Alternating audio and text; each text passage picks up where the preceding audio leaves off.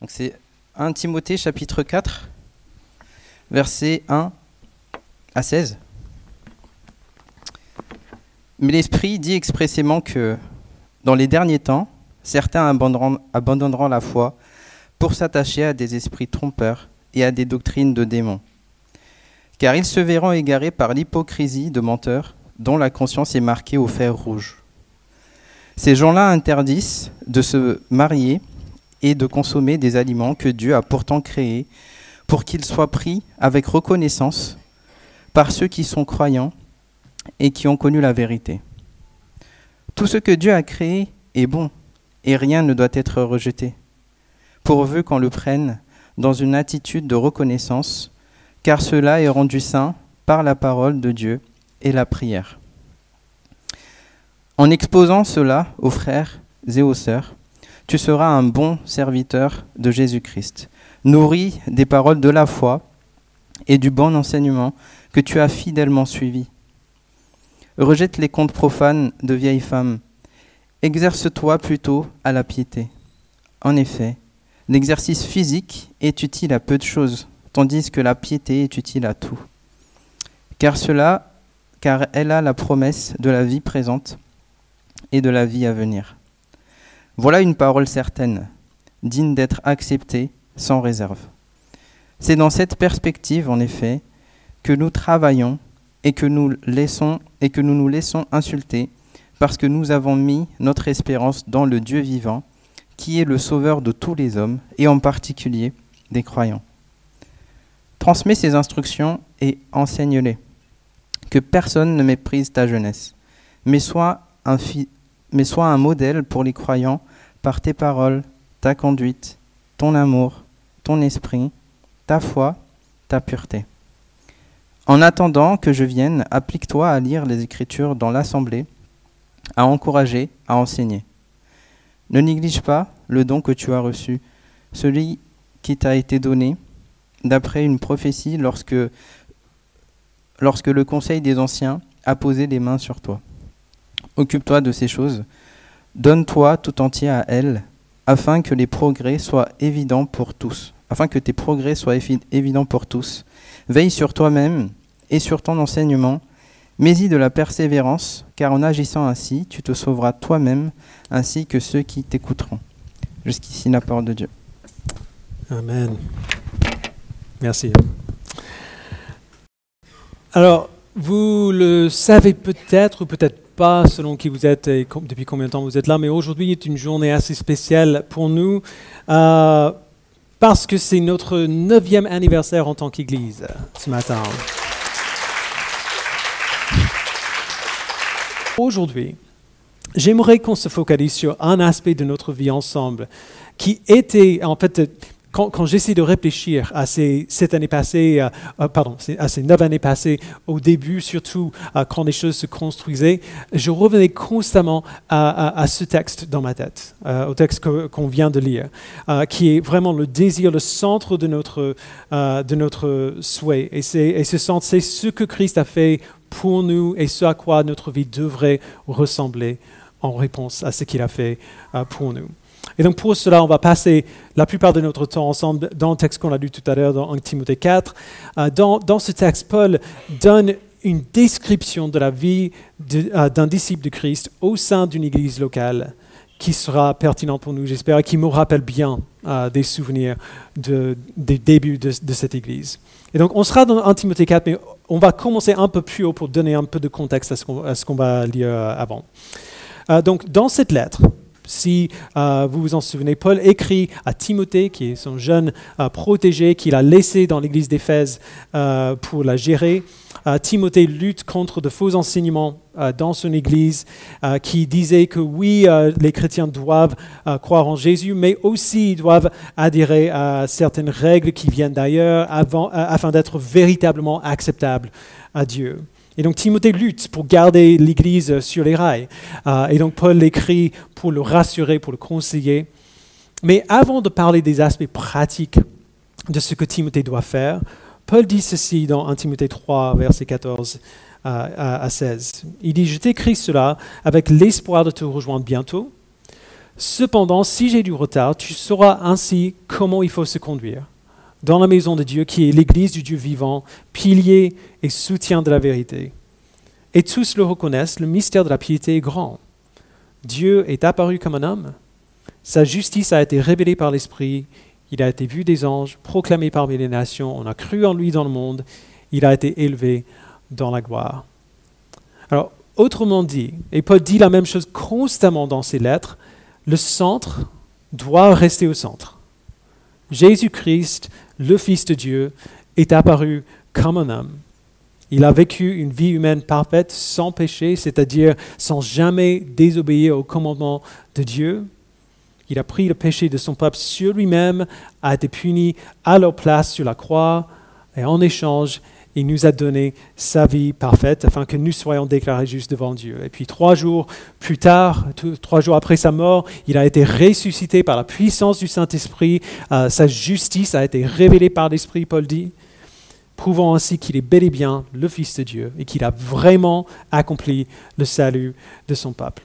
Il est monté au ciel euh, devant les yeux de ses disciples, élevé dans la gloire, et maintenant il règne depuis son trône. Les apôtres ont proclamé la bonne nouvelle du Christ parmi les nations, les gens ont cru en lui dans le monde, et c'est encore le cas aujourd'hui. Euh, quand on parle du mot l'évangile, quand on, quand on parle de l'évangile, c'est ce message-là, c'est de ce message-là qu'on parle. C'est ça l'évangile. Et il est assez incroyable dans sa simplicité. Dieu a, a, tout fait pour nous afin que nous vivions. Et c'est tout. Il a tout fait pour nous afin que nous, euh, afin que nous vivions. Point. Mais en partie, c'est sa simplicité qui rend ce message mystérieux, qui rend ce message difficile à croire et parfois même difficile à comprendre. La raison pour laquelle les gens ont toujours envie d'ajouter des règles additionnelles à l'évangile, c'est que l'évangile est simple, parfois trop simple à nos goûts. Euh, nous voulons imaginer que si l'évangile s'applique à nous, si Dieu nous a sauvés, ça doit être parce que nous sommes exceptionnels, ou parce que nous avons compris quelque chose que les autres n'ont pas compris, ou que nous avons réussi là où les autres n'ont pas réussi. Mais non, l'évangile s'applique à nous parce que Dieu est bon. C'est tout. Nous sommes sauvés parce que Dieu est bon. Nous lui appartenons parce que Dieu est bon. Jésus-Christ est venu, il a fait ce qu'il a fait parce que Dieu est bon. Il a appliqué tout cela à notre vie parce que Dieu est bon. Il a fait le travail pour nous parce que nous n'aurions jamais pu le faire pour nous-mêmes. Et les gens ont du mal à croire cela. Genre, ça semble trop euh, facile. Et c'est pour cela que certains, euh, certaines personnes essaient de se servir de l'Évangile comme un moyen de gain personnel et y, ajouter des prescriptions qui n'y sont pas. Et c'est là où Paul se tourne au chapitre 4. C'est pour cela qu'il a, précédé ce qu'il dit ici par ce résumé très succinct de l'Évangile. Donc, euh, chapitre 4, verset 1. Mais l'Esprit dit expressément que dans les derniers temps, certains abandonneront la foi pour s'attacher à des esprits trompeurs et à des doctrines de démons, car ils seront égarés par l'hypocrisie des menteurs, dont la conscience est marquée au fer rouge. Ces gens-là interdisent de se marier et de consommer des aliments que Dieu a pourtant créés pour qu'ils soient pris avec reconnaissance par ceux qui sont croyants et qui ont connu la vérité. Tout ce que Dieu a créé est bon et rien ne doit être rejeté pourvu qu'on le prenne dans une attitude de reconnaissance, car cela est rendu saint par la parole de Dieu et par la prière. Alors on voit euh, quelques-unes des prohibitions que ces faux enseignants donnaient au verset 3. Euh, ne vous mariez pas, ne mangez pas certains aliments. on ne sait pas euh, quels enseignements précis ont, mené à ces interdictions, mais apparemment, l'idée que ces gens donnaient, c'est qu'un chrétien peut mesurer sa piété, mesurer sa valeur devant Dieu, sa piété personnelle, par ce à quoi il renonce, ce à quoi il dit non.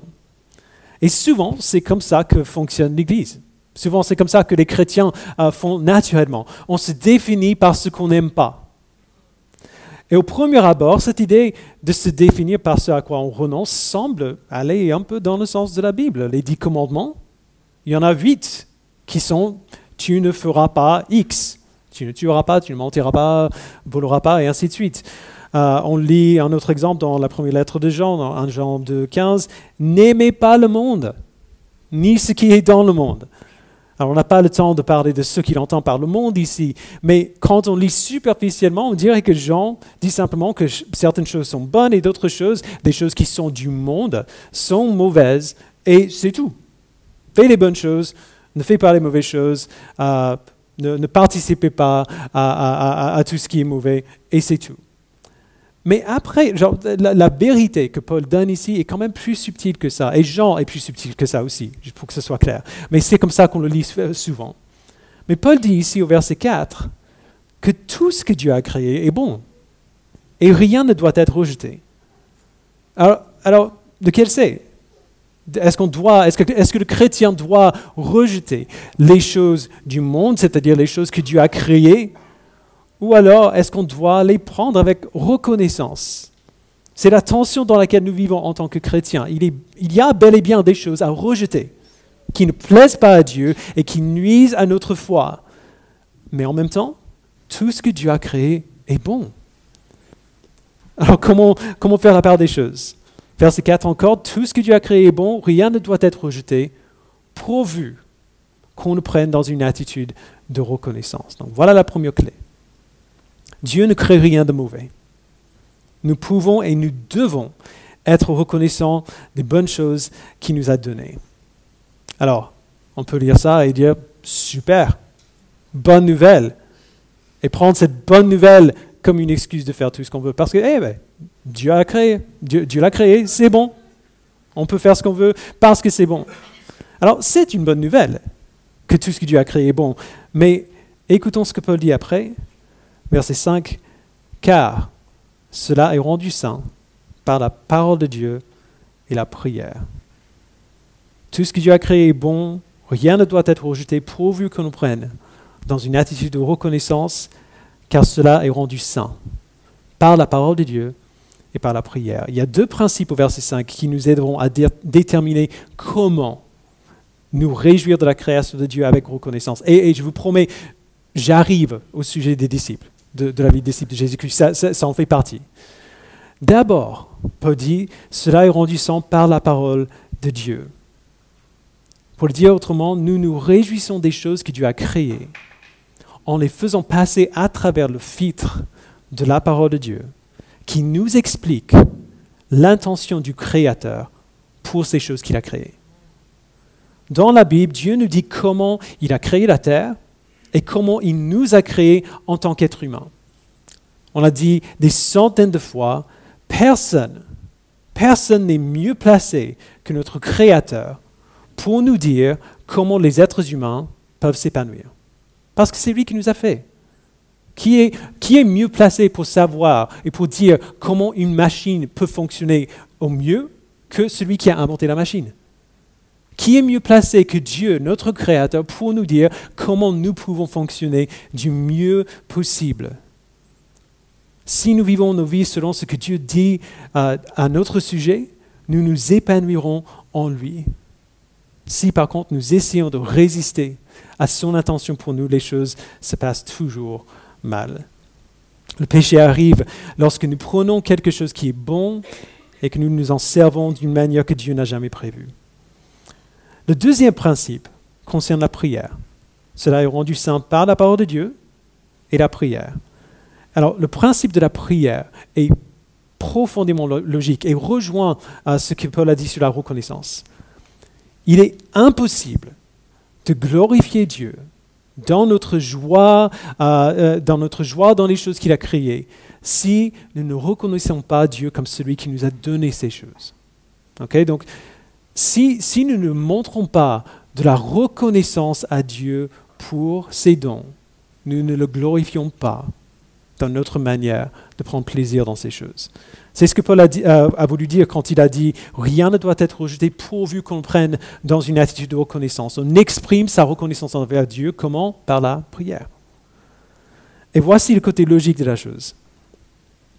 Il y a tout simplement certaines activités pour lesquelles on ne pourra jamais remercier Dieu. Pas possible. Parce qu'il y a certaines choses qui nous dit sont mauvaises pour nous. Le péché existe, il nous dit ce que c'est. Nous ne pouvons pas remercier Dieu pour le péché. Un exemple hyper concret, tu ne peux pas regarder à la pornographie et remercier Dieu pour l'image qui est sur l'écran. Pourquoi?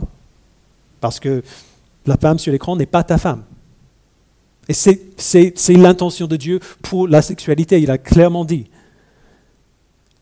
Même tes pensées sexuelles sont censées être dirigées vers ta femme. Et, ça ne s'applique pas seulement aux hommes. Attention, l'homme qui est sur l'écran n'est pas ton mari. Et même tes pensées sexuelles sont censées être dirigées vers lui, vers ton mari.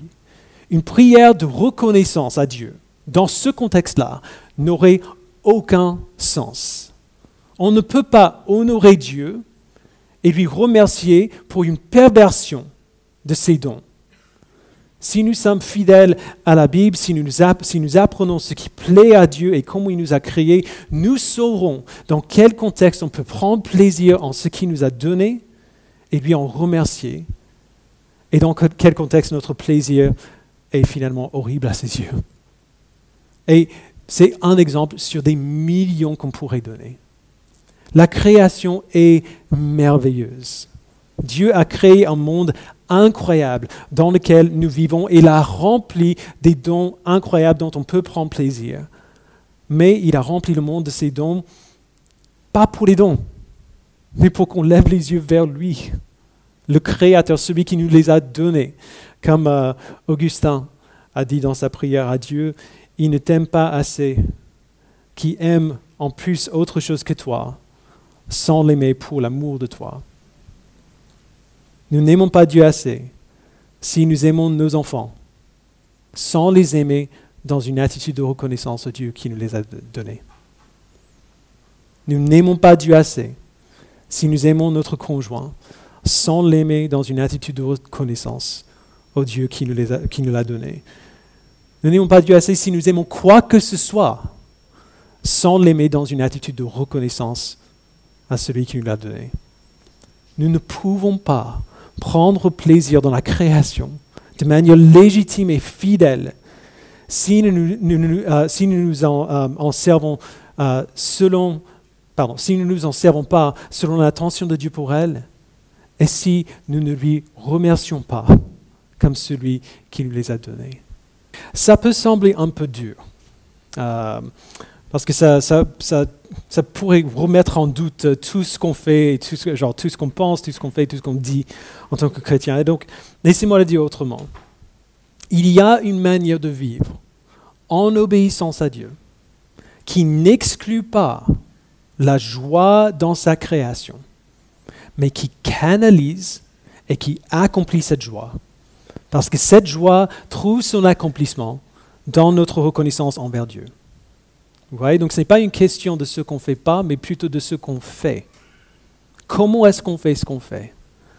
Si nous, nous obéissons Dieu de cette manière, en le reconnaissant comme le créateur des dons qu'il nous a donnés, et en lui rendant gloire pour ce qu'il a fait, nous trouvons une vérité encore plus surprenante, et c'est que non seulement il y a de la joie dans le monde que Dieu a créé, dans les bonnes choses que Dieu nous a données, mais il y a de, la joie dans l'obéissance elle-même. Verset 6. En exposant cela aux frères et sœurs, tu seras un bon serviteur de Jésus-Christ, nourri des paroles de la foi et du bon enseignement que tu as fidèlement suivi. Rejette les contes profanes de vieilles femmes. Alors, euh, une expression chargée, je préfère ce que dit la semeur, rejette les récits, des récits absurdes et contraires à la foi. C'est ça que ça veut dire. Donc, euh, euh, Paul n'a rien contre des, femmes âgées. Euh, mais ce, ce, qu'il vient de dire à Timothée ici, d'encourager les autres, euh, les autres à rejeter de faux enseignements, selon lesquels les choses que Dieu a créées ou les choses du monde, entre guillemets, sont forcément mauvaises, il, revient en disant, rejette ces récits absurdes qui sont contraires à la foi. Dans le contexte de ce passage, ces récits sont des enseignements qui disent que c'est en s'abstenant des choses que Dieu a créées qu'on pourra se rendre acceptable à Dieu. Alors dans ce qui suit, Paul donne l'antithèse, le contraire de ces enseignements, et il va plus loin encore. Euh, deuxième moitié du verset 7, il dit, Exerce-toi plutôt à la piété. En effet, l'exercice physique est utile à, à peu de choses, tandis que la piété est utile à tout, car elle a la promesse de la vie présente et de la vie à venir. Plutôt que de tout rejeter, Paul dit, exerce-toi à la piété. C'est-à-dire, vis selon comment Dieu t'a créé, à la fois dans ce à quoi tu renonces et dans ce en quoi tu prends plaisir. La piété, notre exercice de notre obéissance à Dieu. S'exercer à la piété, c'est faire ce que Dieu nous dit de faire, à la fois dans nos pensées, dans nos actes, dans nos paroles, nous, euh, euh, prendre plaisir dans la création comme il nous dit. Mais c'est plus que ça. S'exercer à, la piété ne se limite pas à prendre plaisir en, ces dons de Dieu de manière appropriée. Il va plus loin, verset 9. Il dit, voilà une parole certaine, digne d'être acceptée sans réserve. C'est dans cette perspective, en effet, que nous travaillons et que nous nous laissons insulter, parce que nous avons mis notre espérance dans le Dieu vivant qui est le sauveur de tous les hommes, et en particulier des croyants. Transmis ses instructions et enseigne-les, que personne ne méprise ta jeunesse mais sois, un modèle pour les croyants par tes paroles, ta conduite, ton amour, ton esprit, ta foi, ta pureté. En attendant que je vienne, applique-toi à lire les Écritures dans l'Assemblée, à encourager, à enseigner. Ne néglige pas le don que tu as reçu, celui qui, t'a été donné d'après une prophétie lorsque le Conseil des Anciens a posé les mains sur toi. Occupe-toi de ces choses. Donne-toi tout entier à elles afin que tes progrès soient évidents pour tous. Veille sur toi-même et sur ton enseignement, mets-y de la persévérance, car en agissant ainsi, tu te sauveras toi-même ainsi que ceux qui t'écoutent. Alors, avant d'aller plus loin, j'ai besoin de dire quelque chose. Je ne veux pas trop m'attarder sur la fin du verset 10, parce que ce n'est pas le but de ce que Paul dit ici, mais ça peut être compliqué. Je sais que certains groupes de co en ont parlé cette semaine. Paul dit, euh, c'est dans cette perspective, en effet, que nous travaillons et que nous nous laissons insulter parce que nous avons mis notre espérance dans le Dieu vivant qui est le sauveur de tous les hommes et en particulier des croyants. c'est un verset qui est fortement débattu parce qu'on dirait presque que Paul enseigne une sorte de euh, euh, universalisme L'enseignement que tout le monde, peu importe euh, ce qu'on croit, peu importe ce qu'on fait, tout le monde sera sauvé.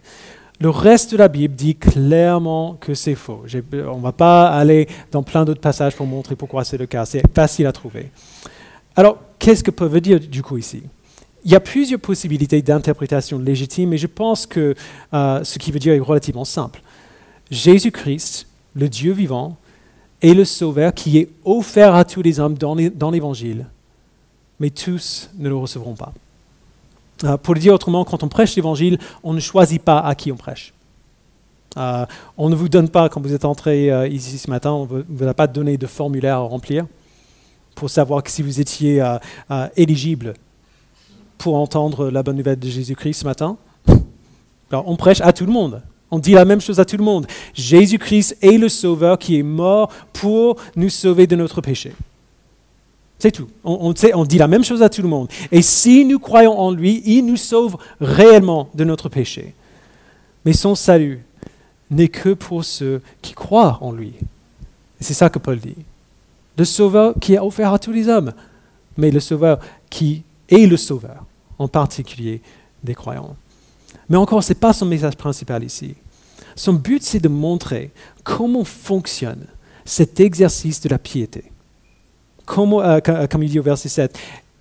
Et cet exercice de la piété, quand il dit à Timothée, exerce-toi plutôt à la piété, cet exercice fonctionne par l'évangile, par la bonne nouvelle. Quand Paul dit à Timothée de veiller sur lui-même et sur son enseignement, quel est cet enseignement? C'est l'évangile. C'est la bonne nouvelle que Christ a vécu la vie qu'on aurait dû vivre, qu'il a pris sur lui-même notre péché, qu'il a été puni pour ses péchés à notre place et nous a donné sa justice parfaite pour que quand nous, nous tenons devant Dieu, il ne voit plus du tout notre péché, mais seulement la perfection, la justice de son Fils. La raison pour laquelle ces faux enseignants étaient si dangereux, C'est parce qu'ils parce qu'ils enseignaient que ce que nous faisons, c'est ça qui nous rend acceptables à Dieu. Alors que la seule chose qui nous rend acceptables à Dieu, c'est euh, euh, la seule chose qui nous rend acceptables à Dieu, c'est ce que lui, il a fait. La vie parfaite de Jésus vécue pour nous et sa mort sur la croix pour nos péchés. L'œuvre de Christ a déjà été accomplie pour nous. Il n'y a rien que nous pouvons faire pour ajouter à ce qu'il a fait, ni pour soustraire à ce qu'il a fait. Nous n'avons besoin de rien d'autre pour que Dieu nous accepte, pour qu'il nous approuve, pour qu'il nous sauve, pour qu'il nous déclare juste, aussi parfait que son Fils. C'est fou, mais c'est comme ça. Et c'est la connaissance de cette bonne nouvelle qui va nous pousser forcément qui va nous pousser à poursuivre la sainteté, qui va nous pousser à obéir à notre Dieu. C'est dans cette perspective, en effet, que nous travaillons et que nous nous laissons insulter même parce que nous avons mis notre espérance dans le Dieu vivant. Autrement dit, quand on est transformé par la puissance de l'Esprit, nous verrons tous les domaines de notre vie à travers le filtre d'où nous allons quelle est notre espérance On saura qu'on n'est plus qui nous étions, nous ne sommes plus euh, chez nous, entre guillemets, sur cette terre. Nous ne poursuivons plus les mêmes choses, nous ne désirons plus les mêmes choses. Alors nous travaillerons, nous nous laisserons même insulter, non pas euh, pour nous assurer que nous sommes sauvés, mais puisqu'on sait qu'on est déjà sauvés. Un pommier n'a pas besoin de faire des efforts pour produire des pommes un produit euh, produit des pommes parce que c'est un pommier. Nous ne nous appartenons plus. On a été adoptés dans la famille la plus glorieuse, la plus merveilleuse qu'on peut imaginer et on chemine avec nos frères et sœurs en Christ vers une destination infiniment précieuse. Là où nous, où nous verrons le Dieu parfaitement glorieux dans toute sa splendeur et serons capables de prendre plaisir en lui pour toujours de manière parfaite. Et du coup, si c'est ça notre espérance, c'est ça qui nous attend, nous voulons que tout cela commence maintenant. Nous ne voulons pas attendre.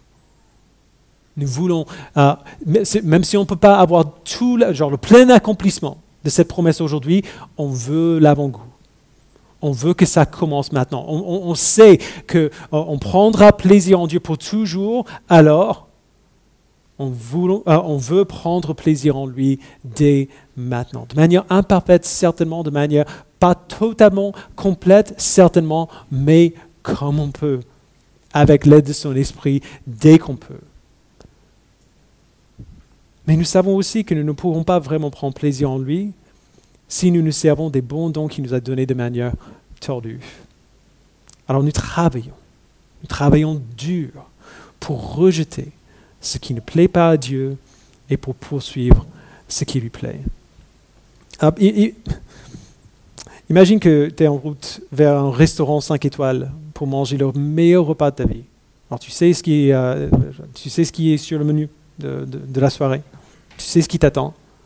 C'est c'est le repas le plus somptueux, que, ce que tout le monde veut manger. Et dans la voiture, tu as la dalle tu as vraiment faim parce que tu n'as pas, mangé de la journée. Tu attends, tu, attends ça depuis hier. Ton ventre commence à faire du bruit. Tu sais que dans le restaurant, il va falloir attendre un petit peu.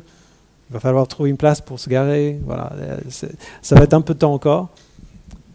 Ton ventre commence à gargouiller et tu sais, en fait, il y a un truc euh, qui vient à ton esprit. Tu sais que dans ton sac, dans ton sac à main, dans ton sac à dos, tu as trois sneakers. C'est mon préféré, pour remplacer sneaker par ce que, ce que vous aimez. Merci. Ton ami est à côté, il fait la route avec toi, il te voit avec les sneakers, tu vois en train de faire ça, il te dit, mais non, ah, non, ne mange pas ça, fais pas ça. Pourquoi ton ami serait aussi méchant de te dire de ne pas manger un sneakers alors que tu as la dalle, alors que tu as vraiment faim? Parce que si tu manges ça, on te proposera ce repas incroyable et tu n'en auras pas envie parce que tu n'auras plus faim. Le sneaker, ça cale. L'instruction de ne pas manger les sneakers n'est pas une restriction, mais une invitation. Prive-toi d'un petit plaisir insignifiant maintenant pour pouvoir bénéficier d'un plaisir encore plus grand. Le plaisir de ce repas incroyable qui t'attend et le plaisir de l'abon-goût de ce repas dès maintenant. C'est dur, oui c'est dur, mais cela en vaut la peine. Ton espérance n'est pas en ces plaisirs temporaires, mais en Dieu. Alors te priver des plaisirs du péché qui t'empêcheront de prendre bien plus plaisir en lui, ça vaut très largement le coup. Et puis, et, voici pourquoi je voulais en parler aujourd'hui. Après cela, Paul dit à Timothée, non seulement de vivre comme ça lui-même, mais de montrer aux autres à quoi ressemble une vie vécue dans cette espérance-là. Verset 12, que personne ne méprise ta jeunesse, mais sois un modèle pour les croyants, par tes paroles, ta conduite, ton amour, ton esprit, ta foi, ta pureté. Montre-leur que se priver des plaisirs insignifiants de ce monde n'est pas seulement agréable à Dieu, mais véritablement meilleur. Montre-leur que prendre plaisir dans les bonnes choses que Dieu nous a données de la bonne manière est véritablement meilleur. Montre-leur que le Créateur sait de quoi il parle quand il nous dit comment nous réjouir de sa création. Montre-leur ce à quoi euh, ressemble la vie de quelqu'un qui se sait libéré par l'œuvre de Jésus-Christ à la croix. Montre-leur par ta vie, jeune Timothée, que la liberté que Dieu nous donne nous permet de vivre une vie qui non seulement plaît à Dieu, mais qui est infiniment plus désirable pour toi. Vous voyez ce que Paul recommande à Timothée, ce n'est rien d'autre que la vie d'un disciple de Jésus-Christ qui fait d'autres disciples de Jésus-Christ. Partage l'évangile, il dit. Veille sur ton enseignement et montre l'évangile. Modèle l'évangile pour les autres en parole, en conduite, en amour, en foi et en pureté. Vis la vie du royaume de manière à ce que ce soit visible pour tous ceux qui t'observent. Et en faisant ainsi, enseigne-leur à faire de même je vais être très transparent avec vous. C'est à cause de ce que Paul dit à Timothée ici que nous avons fait beaucoup de choses comme, on les a fait depuis le, début. Euh, on les a fait bien imparfaitement, c'est sûr, mais c'est pour ça, par exemple, que je n'ai euh, jamais hésité à vous parler des choses qui me font plaisir. Bah, alors mon, amour pour le cinéma est presque une blague à ce stade. Euh, alors que dans ma jeunesse, euh, ou, euh, à l'époque de ma, maman, par exemple, le cinéma, c'était un péché. Dans, dans, les églises aux US, euh, les chrétiens n'allaient pas au cinéma. C'est pour ça que lorsqu'on a commencé l'église, on a eu notre premier repas, nos premiers repas de communauté chez nous, dans notre appartement. C'est pour ça que nous vous encourageons à passer beaucoup de temps ensemble, dans des situations complètement ordinaires d'aller faire du bowling. Euh, je ne sais, même pas ce que vous faites ensemble. Il y, a, tellement de choses qui se passent. À passer beaucoup de temps ensemble.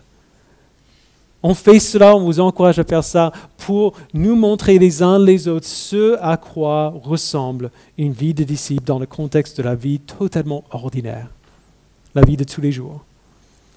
C'est pour ça que euh, j'ai toujours essayé d'être euh, honnête, ouvert avec vous euh, au sujet de mes propres faiblesses, mes propres luttes, euh, pour donner, euh, en tout cas j'espère et je prie, un exemple clair de ce à quoi ressemble une vie de, repentance, une vie de dépendance à, Christ, afin que vous puissiez voir mes progrès.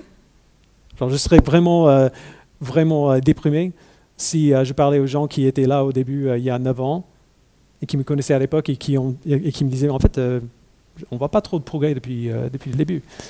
J'espère que vous le voyez en moi aussi. Et c'est pour ça qu'on a toujours essayé de rendre très très clair la place centrale de la parole de Dieu dans la prédication et dans comment nous vivons la vie de l'Église.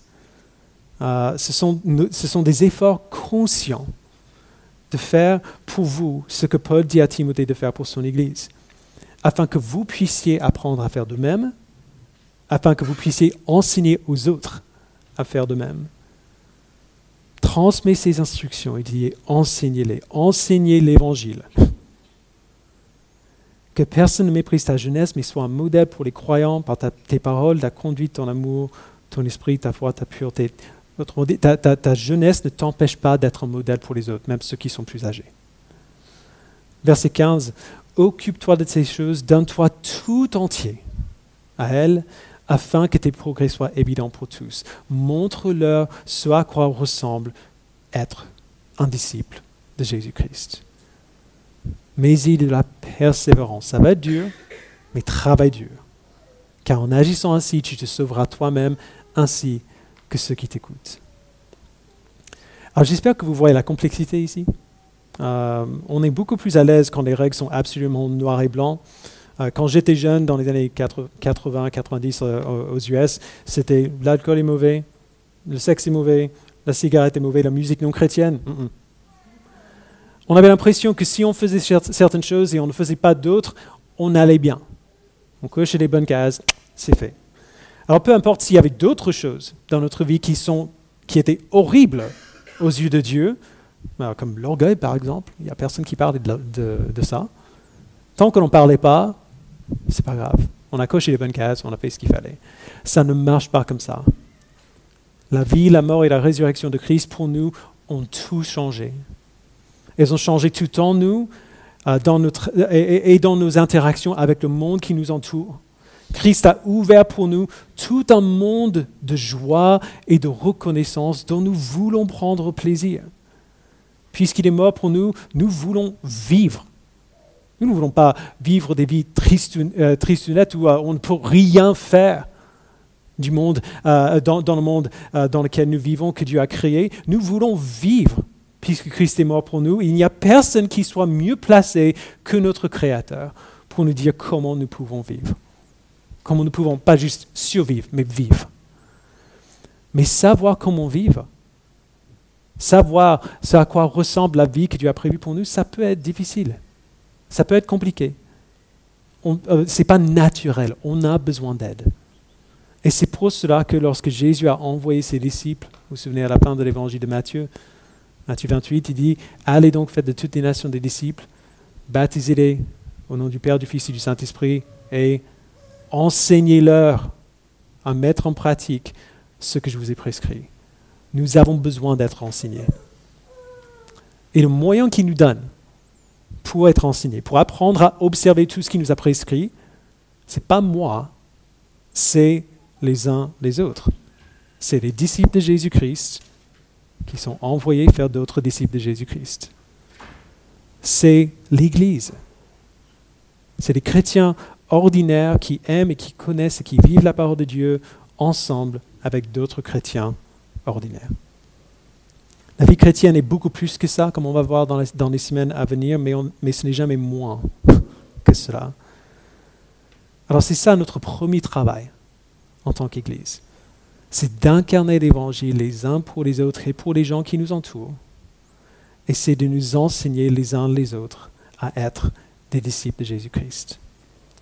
Alors si vous venez de nous rejoindre, euh, je vous invite à, encourage à prendre chaque occasion qui se présente à vous pour apprendre à connaître euh, les autres. Trouvez un groupe de communauté, investissez-vous dans ce groupe, euh, discutez avec des gens que vous voyez. Si vous êtes un peu timide, je sais que c'est dur, je sais que c'est dur, donc je n'ai pas fini, mais et faites vos efforts. Je suis timide aussi. Faites vos efforts. Ça vaut le coup, vous en avez besoin. Tout ce qu'on fait dans l'Église, même si ces choses ont d'autres buts aussi, ont toujours ce but des disciples qui font des disciples centre. Si vous avez des questions sur comment vous intégrer, demandez à quelqu'un de l'équipe d'accueil ou aux autres que vous voyez autour. Et si vous êtes dans l'Église depuis un certain moment, c'est possible que pendant l'été, vous soyez un peu déconnecté. On était en vacances, on ne reconnaît pas tout le monde maintenant. Eh bien, c'est super, reconnectez-vous. On est de retour, Allez, au travail. Cherchez des gens nouveaux. Aidez-les à trouver leur place. Venez à côté les uns des autres et servez-vous les uns les autres. Dimanche prochain, on sera de retour dans la lettre de Paul aux Romains avec un survol de ce qu'on a vu jusqu'ici. Et puis après, on va commencer à voir en détail ce à quoi ressemble cette vie de disciple. En attendant, commençons cette nouvelle année scolaire avec une résolution, avec une résolution euh, nouvelle de suivre Jésus-Christ et d'aider les autres à faire de même. Dieu a été tellement bon envers nous en tant qu'individu, tellement bon envers nous en tant qu'Église. Prenons plaisir en lui ensemble cette année. Euh, je vous invite à prier. Père, nous te remercions pour, euh, pour l'occasion que tu nous donnes de vivre ton évangile ensemble, de prendre soin les uns des autres. Merci Père que le travail est à la fois plus simple et plus compliqué qu'on imagine. Merci que le travail euh, de la vie des disciples a lieu, non pas pendant le culte, et même pas seulement dans les, euh, dans les rencontres dans la semaine, les, groupes de communauté.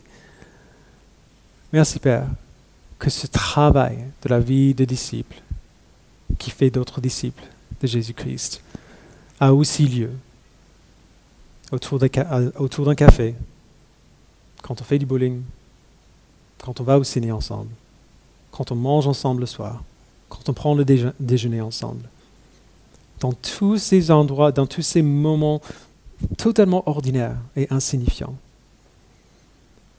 Merci Père que tu nous donnes tellement d'occasions pour faire ce que tu nous appelles à faire et pour vivre la vie que tu nous appelles à vivre.